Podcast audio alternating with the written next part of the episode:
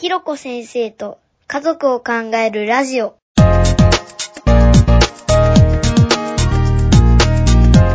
前回からの続き。支えるっていう役割がやっぱりあのいわゆるその核家族のに求められていたことなんですかね。そうですね。だから、うん性的役割分業っていうことにん、大きな経済合理性があったっていう。そうですね。うーん、そうでことですよね。うんで誰も疑わなかったし、うんで、そのまま、うんもう延々と、うんあの、経済が成長してくれたら、うんひょっとしたら今でもの、そそれで言ってるかもしれない。ううんん。そうですね。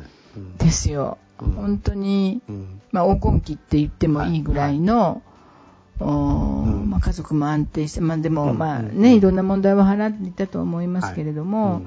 だけど、それはね、うん。やっぱり一方で、家族は夫婦の、まあ役割分担も、はい。まあ、うまくいっていて、はい。えー一つの目標でタッグを組んで、うん。えーよかったわけですけど一方ですごく地域社会がうん。急速に衰退をしていった時代ってうんいうふうにも言われていて、うんそうですよね。ね。どっちかが良ければどっちかがそうねですね。うん。うん。だからこう、うん。一つは高度経済史いろんなこうアパート公団住宅だとかね、い、ろんなものが建つ中で、うん。子供の遊びの文化が、はい。まあ、崩壊していった。はいはいはい。っていうふうにも言われていて、子育てがどんどんこう密室性を高めていった時代。うんうんうんうん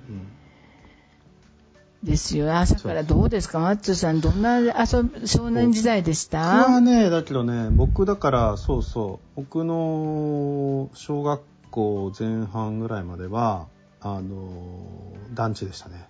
で、団地で、うんただね、当時の団地はまだ、えっとですね、あの、子供たちが公園でみんなで遊んでるとか、あと、うーんとね、あーんと、目の前にあったグミの木の実をはい。食べ、食べてたりとか、口が真っ赤になる。そうそうそうそうそうそうね。うんうんうん。何気にまだねそういう意味では何気にまだいわゆる地域コミュニティのようなものがただ、そのいわゆるその家族丸抱えのシステムの中でまだ残ってた感じがしますまだまだねでえっとただうんとねやっぱり僕のそのそれこそ今あのちょうどその高度成長期の頃に生まれてますからえっと、はいやっぱりですね夢のマイホームの時代なんですよねあ、ああ、なるほど。そうそうそう。で、夢のマイホームに、を、やっぱり、ね、あの、うちの、あの、お父さんと、あお母さんが作り上げた、あの、まあ、作ったっていうか、かあの、ご購入して、それで、えっと、まあ、引っ越してからは、そっから先はね、特に地域コミュニティってものが、より感じられなくなりましたね、僕はね、逆に言うと。うん。なんか、いわゆる郊外の、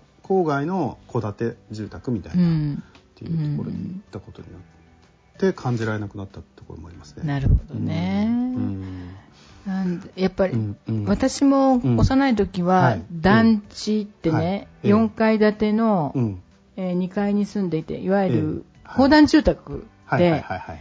たくさんの、まあええ昭和30年代、うんこうやっぱり夢の前なんていうのかな、こうふ若い夫婦がそこじゃれたそうで文化住宅っていうのかなに住むっていうんうんううんところで入居をして、うんうん。ある意味ね所得がそんなに格差がない。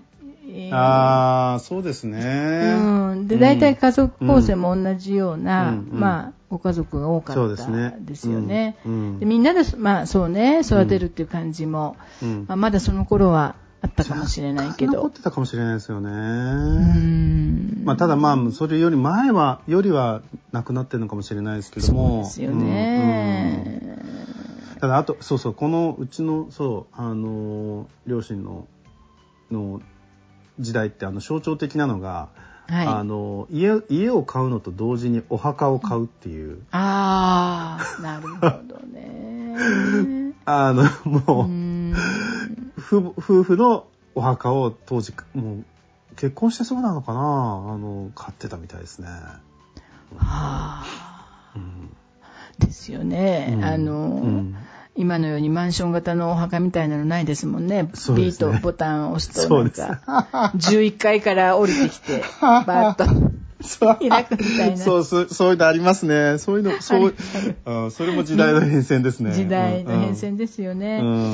うん。まあそんなことで、うんあのーこれも、うん。なんていうのかな、こう期間があるんだけど、だんだんだんだんやっぱ、ままあの子育てが密室化をしていくっていうねえーことになると、うん。そうすると、その、まあよく言われているのは、密室の中での育児、本当限られたリソースの中での子育てによって、だんだんとこう母親に負担感が、うん。うん。えー増大をしていく。うん。うん。で、まあ、母親が、うん。あの、密室の中で育児をしているはい。ええ。中で、これやっぱ父親が、うん。やっぱり、こう、だんだん家庭から希薄なものになって、なんでしょうね、これ、こう、勤めがあるから、時間が割けないっていうこともうん。あるでしょうけど、母子があんまり密着していると、父親がその中に入れない、そうですね。ねえ、弾き飛ばされて。この辺でそうなってくんだ。この辺でなってきますね。1970年代くらいから、なるほすごど。く母子密着が問題になって、うん。で、母原病っていうね、言葉があるんですけど、ど、どういう実覚ですか？ほんとね母の？母がうん原因の、えー病っていうね、そんな言葉もあんだ。うん。あるある。うん。しすごくショッキング、ええ。まあ、センセーショナルええ。で当時はうん。取り上げられたんですけど、その意図は、うん。あー例えばまあ、あの、チックとかね、爪噛みとはいはいはい。か、まあ、夜尿症とうんか、あうん。るいは各種のアレルギーとかええね、まあ、そういうお子さんのそういった問題っていうのは、ええ。母親がうん。原因になって起こる病気だっていうようなことを、うん。ある著名な、うん。えー小児科医の大学教授のね、名誉教授のあの先生がうん。本を書いたんですね。へえ。だからこんな風に子供をぐおしてしてはならぬみたいなね、うんうんうんうんことで、で、そうすると、その一生懸命、うん。お母さんはうん。こう育てているんだけども、うんうん。子供がなんか問題を起こすと、うん。あ、これは私の育て方が間違ってるんだっていう風はいはいはいは、ない。こう、新鮮にだんだんなっていくってはいいうね。そういう、こう、そして同時に、やっぱ3歳児神話っていう。ああ、はいはいはうんい。それもありますね。うん。ねえ、3歳までがうん。もう、あの、大事で、えー3歳までに、まあ、逆に言うと子供の将来が決まってしまう。で、うんうんうん3歳までは、えーまあ、母親が、うんうんあの、育てるべきだっていう、うんうんそういう言説が。まあ、暴言病とかそういう言説がどんどんどんどんこう広がっていく中で、うんもう本当に、育児ストレス、育児不安を抱えながらも、んでも、歯を食いしばって自分が頑張るしかないんだっていうふうに、だんだん追い詰められていくっていう。なるほどね。で、こういう中でそろそろ虐待っていうことが、うん。まあ、うん起こってくる。時代にもなって、うん。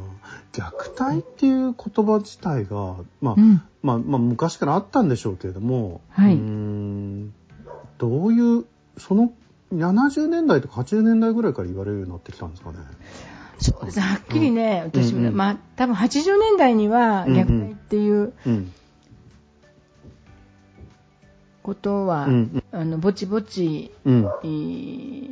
えー言われていたとは思うんですけれど、はいどメカねニズムとしては、うん。まあ、あの最初はこう密室の育児からあーもうなんていうのかなもう頑張れないっていう中で、ええ、えもうすごくわかる、はい。私ね、あの本当に あるお母さんが、まあ、うん。電話でね、あの子供やっぱ子供のなんていうのかな、あのまあ性え、え。え。タイプもあって、はとても、まあ、育てにくいお子さんもいるしね、はい。はい。でも夜泣きを繰り返してほとんど眠れないし、昼間ももうぐずってばかりしてミルクも飲まないし、うんうんうんで一生懸命一生懸命やってるんだけれども、うん。あんまり一生懸命だとはい。この母親の自分がこんなに頑張ってるのに、うんうんうん。何が気に入らないのっていう気持ちにだんだんだんだんこうなっていく追い詰められていくとね、うんうんでそこに割って入る人もいないから、はいはいそうするとこうお子さんがあの泣き始めると、はい。まあ、抱えるんだけれど、はい。ええ。もう何が気に入らないのよって、うんうんソファーの上にバーンとこう、うんうんうん。投げつけてしまって、それでもう愕然とするわけですよね。えーうん。自分にとってこんなに大事にしているうん。我が、あうん。我が子をね、こんな風にする自分ってもう何なんだろうっていうふうに思うとう、んうん。もう本当にた立ち上がれないみたいな、うんうんうんえーなんかこう、うん。だんだんそれこそはい。取り返しのつかないことをしちゃうんじゃないかとか、自分が自分でコントロールできないし、信頼ができないみたいなね、うんうん誰しもがそういう状況に置かれたら、もう誰しもがなる当然の、そうん、心理状態なんですけれども、まあ、どんどん80年代、90年代で高層マンションがね、えーね。生まれてきて、うん。まあ、12階の本当に、まあ上の階で、うん。泊まり木みたいなところでね、木のポツンと朝から晩までうんうん墓地がそこの密室でいるわけですよ。専業主婦の時代ですからね。そうそういう時代ですもんね。そういう時代ですよね。うんうんで、まあ、うんパパは本当に遅いしね、うんなんだか、もう、うんなんか正気を抜かれたような表情で、まあ、帰ってくるみたいな。リゲイン CM の裏ではそうでしたみたいなね。あの本当にね、当時、うん。もう午前様で毎日帰ってきて、はい。えーそうですよね。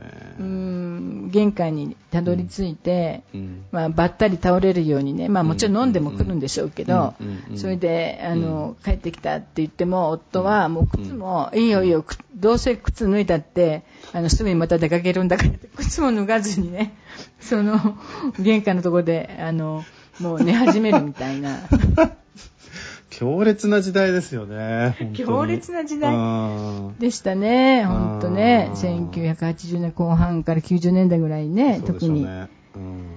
そんな時代で、で、まあ孤独な母親が、特に母原病とか3歳児神話っていうことにすごく影響を受けて、ますますこう追い詰められていくっていうね。うんまあ後々厚生省は1998年に、はい。えー3歳児神話っていうのは少なくとも合理性はないんだっていうことを、まあはっきり。声明を。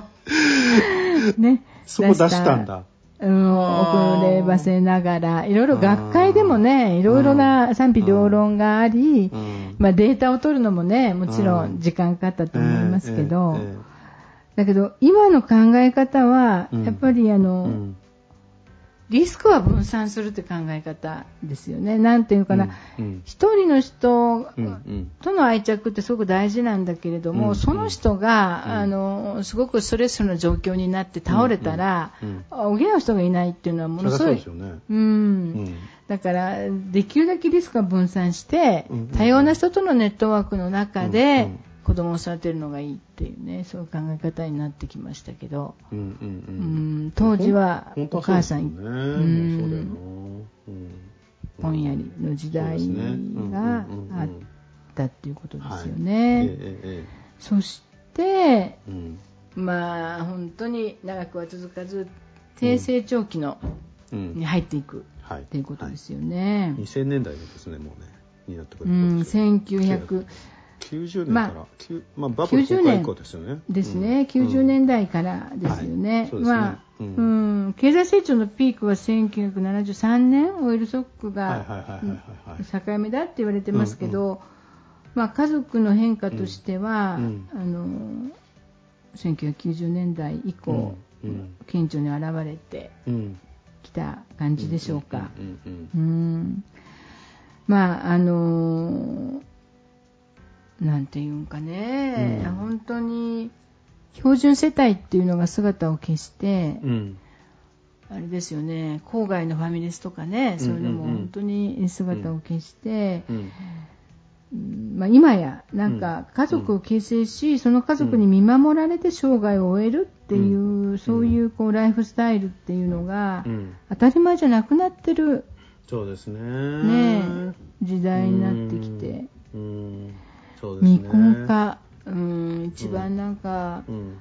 まあ、いろんなデータがあるけど私は一番いつも気にかけているのは障害未婚率っていうねデータなんですけどうんうん。50歳の時点で一度も結婚した経験がないうん。方うん。は、えーまあ、データによると2035年になるとうん。男性は3割に達するだろうと。んんうん3人に1人は生涯未婚っていうことは、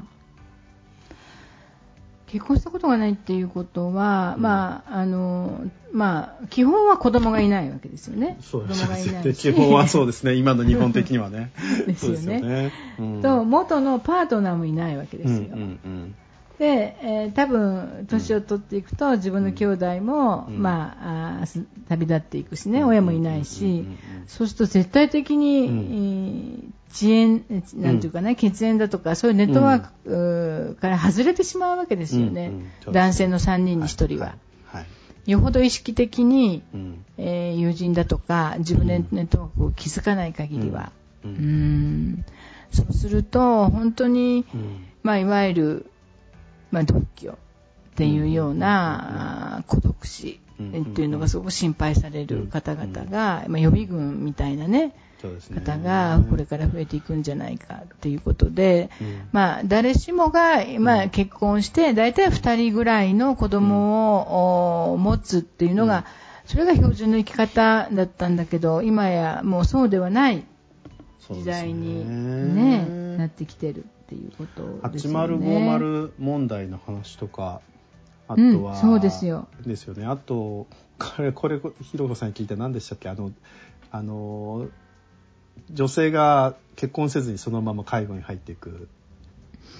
そうですね、ええシングルはい。シングルケアとか、あのあれ中高年のね、そうそうそうえー中高年シングル介護の問題とそうそうそういうやかつ、うん今8050っていう話ですけども、うん。だんだんうん。9060に、えーなりますもんね。ね、なってきているし、うん。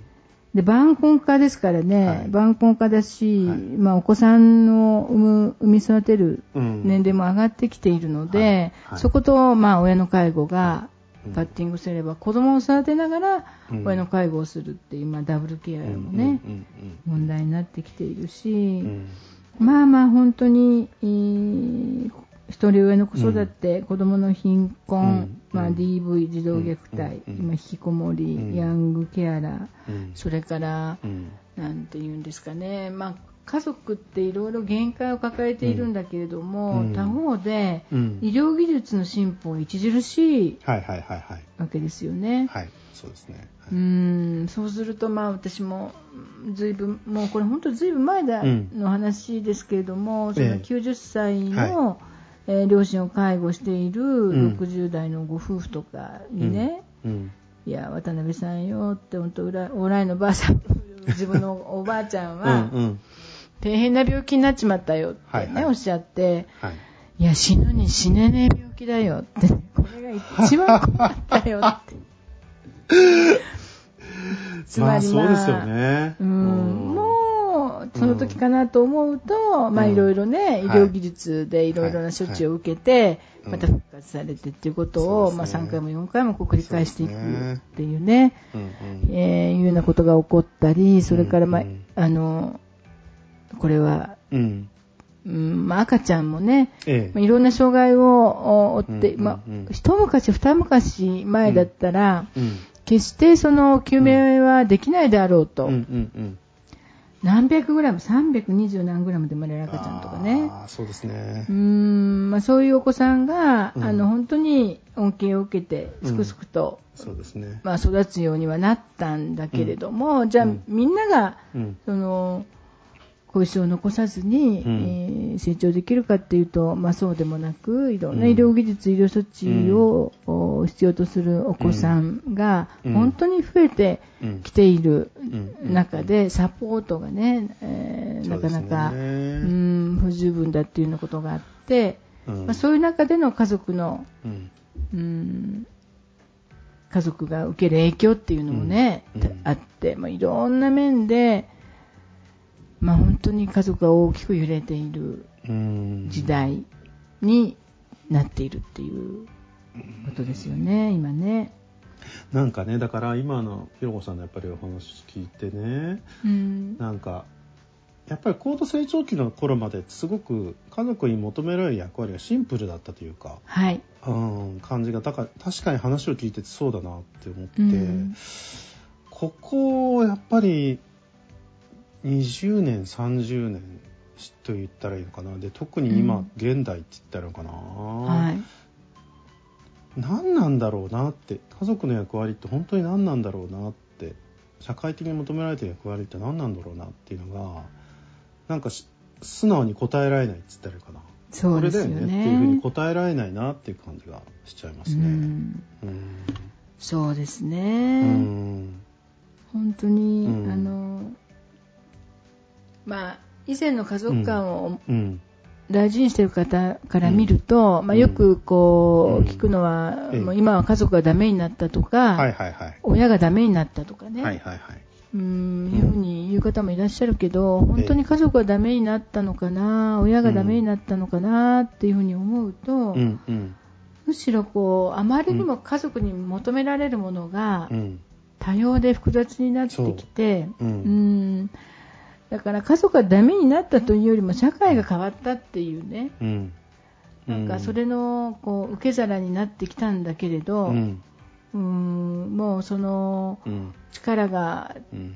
つきそうに、まあ、ある意味なっているうん。し、まあ、ちょ社会制度の話をすれば、再現ないけどやっぱり社会制度が家族単位のね、うん。あの社会制度だったので、そうですこれがやっね。ぱうーん。うん。個人単位の社会制度になっていくとねまた随分と、家族も生きやすくなるんだけど、うん。世帯単位で物事を考えるっていうもうそうですね。ずーっとそれは うーん。そうですね。うん。まあそういうこともあるんじゃないかなと思いますけど、うん。その中でう、んやっぱりこれは家族うんの機能だよねってみんなが納得して合点がいくものっていうのが一体何なのかって話。ですよね。うん。えっとね、ここにね、松原春夫先生っていう、まあ、社会学のね、先生が、ええ経済成長期くらいですね、に、あの、求められていた家族の機能、うん。えー1980年代はい。にはい。の,、あのご著書を見ると、はい。10個もあるんですよ家族の機能として。うんうん。まず性的な機能、ですよね。性的な機能はい。うん、家族という場だけがその性的な要求を満たす合法的な場で 合法的にね。うん。はいはい。いや、あの、タモリがね、タモリさんが、うんうん。あの、自分は、うん。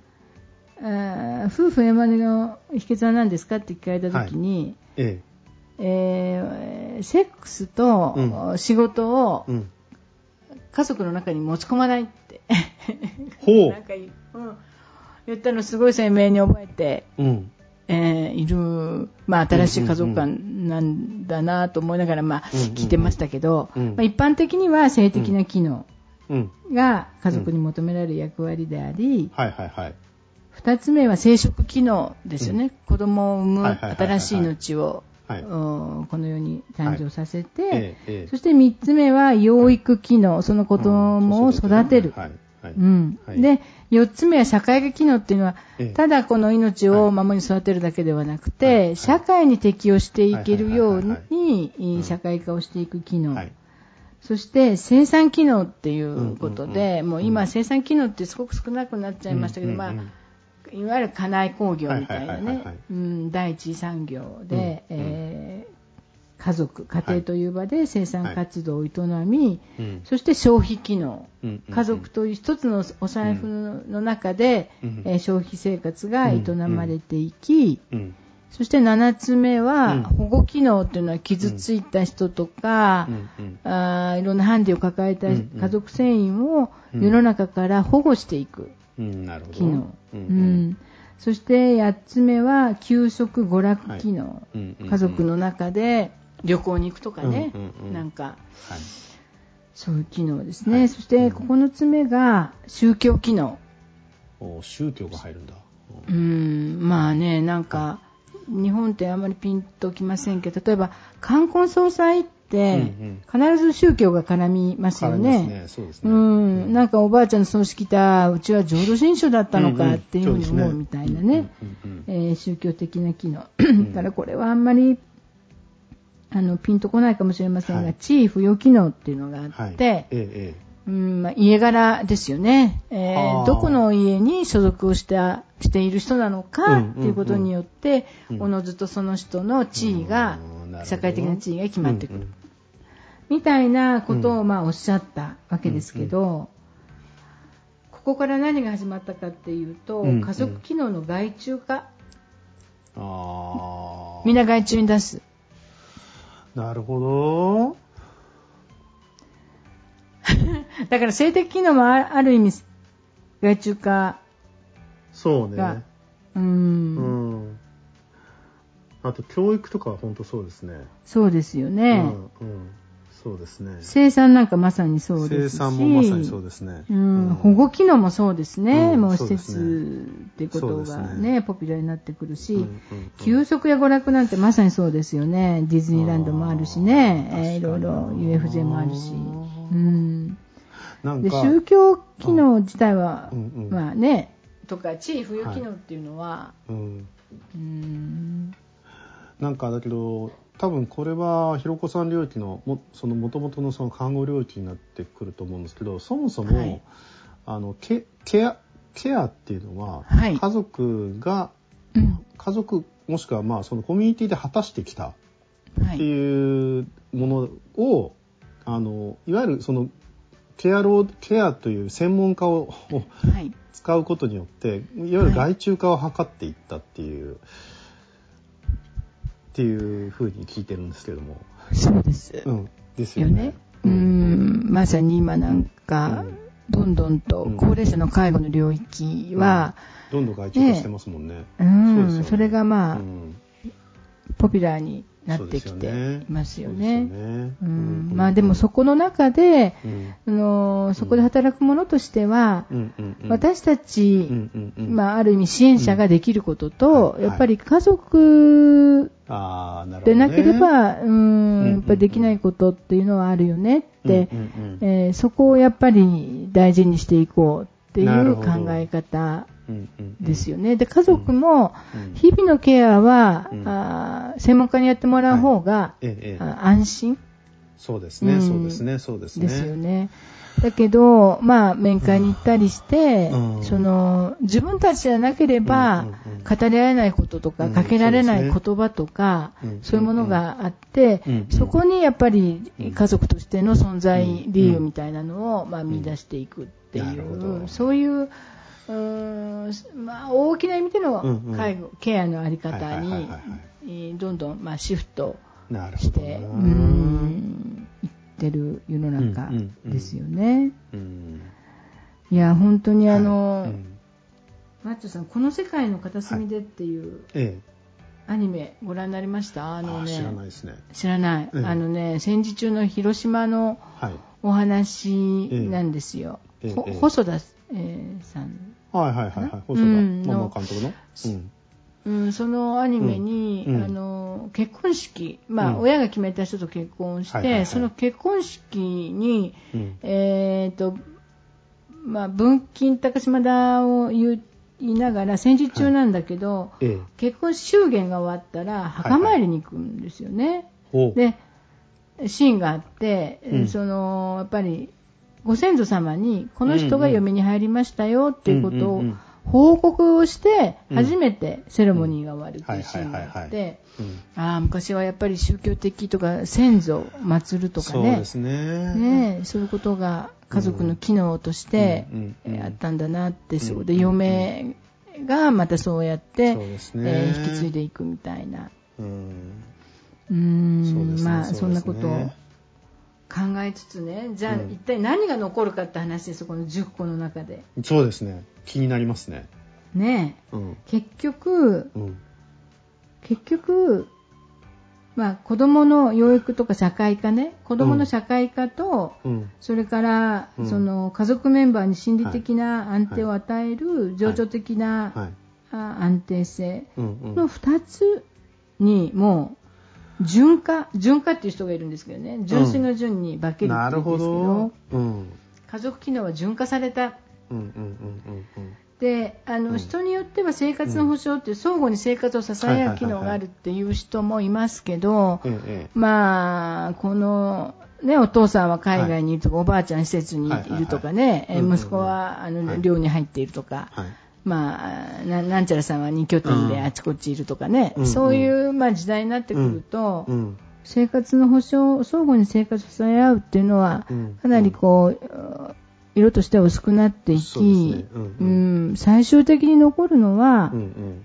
子供をお産み育てていく機能と、うん。そして大人、成人のやっぱり、うん家庭の中で情緒的な安定性を得ていく。という、うんまあ、この2つの機能になるほどな。うん。順化していく。うんうんうんうん。というふうに言われていていますね。なんかだからそれってなんだろうな。僕の、まあ、僕もなんか今の話聞いなるほどなと思って。でなんだろうな。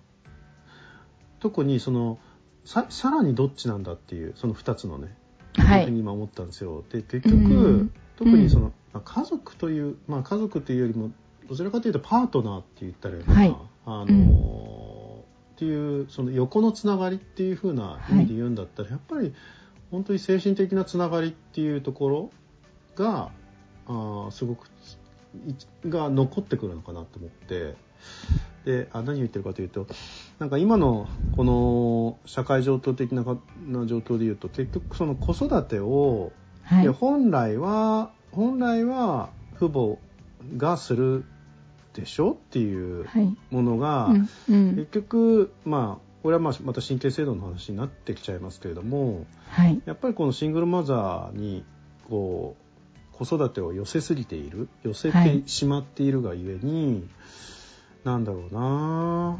そこの機能は確かにあるんですけれども、はい。まあここで男がまた弾き飛ばされてっていう話が出てきて、うん。結局だからその精神的なつながりがやっぱり大事なんだろうなって、うん、そうん。そこがないとそこを求めないそこしか求められないのかなっていう気がしちゃったんだようん。な。うん。そうですね、うんその、うん。結局この2つが残ってきたんだけど、この2つって別物ではなくて、うん。その性うん。大人の情緒的な安定性、うん。絆とうか、ん。信頼とか親密性とか、そういうものの土台の上に、子育ての機能っていうのが、うだよな。うん果たされていく。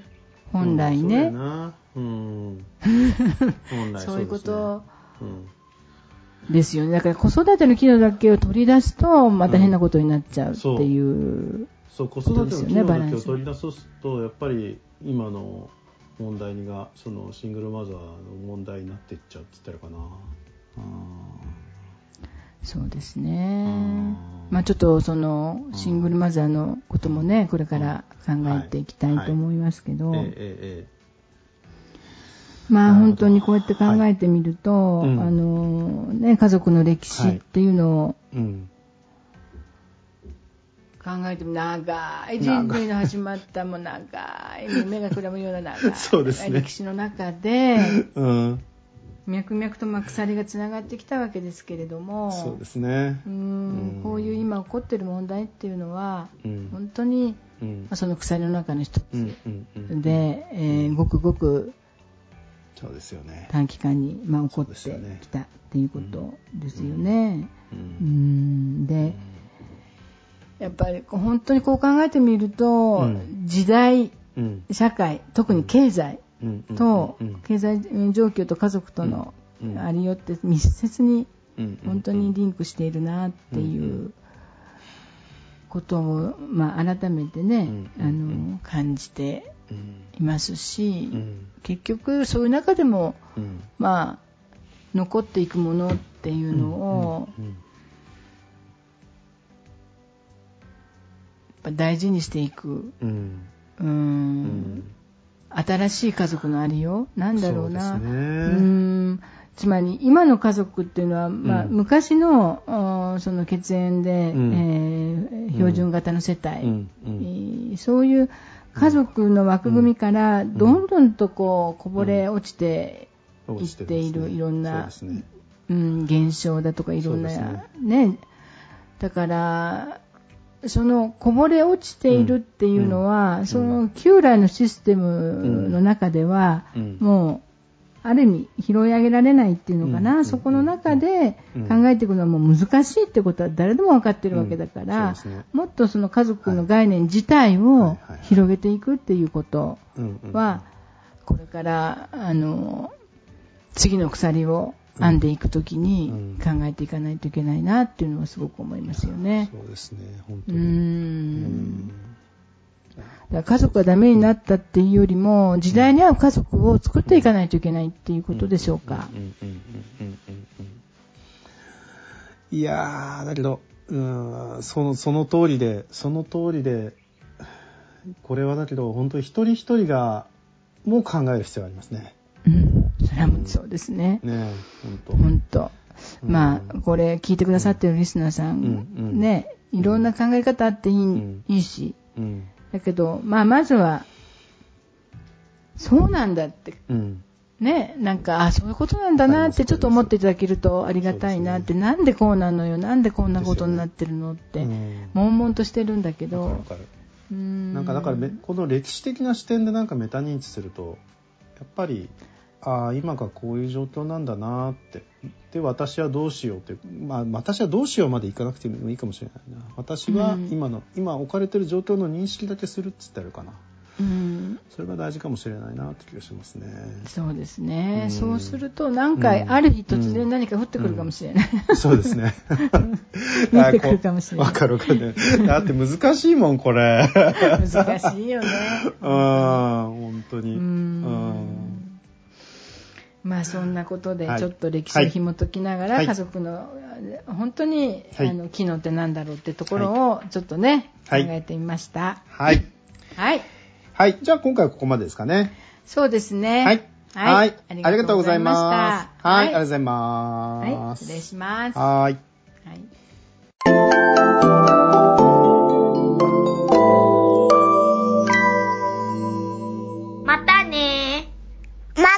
爸爸。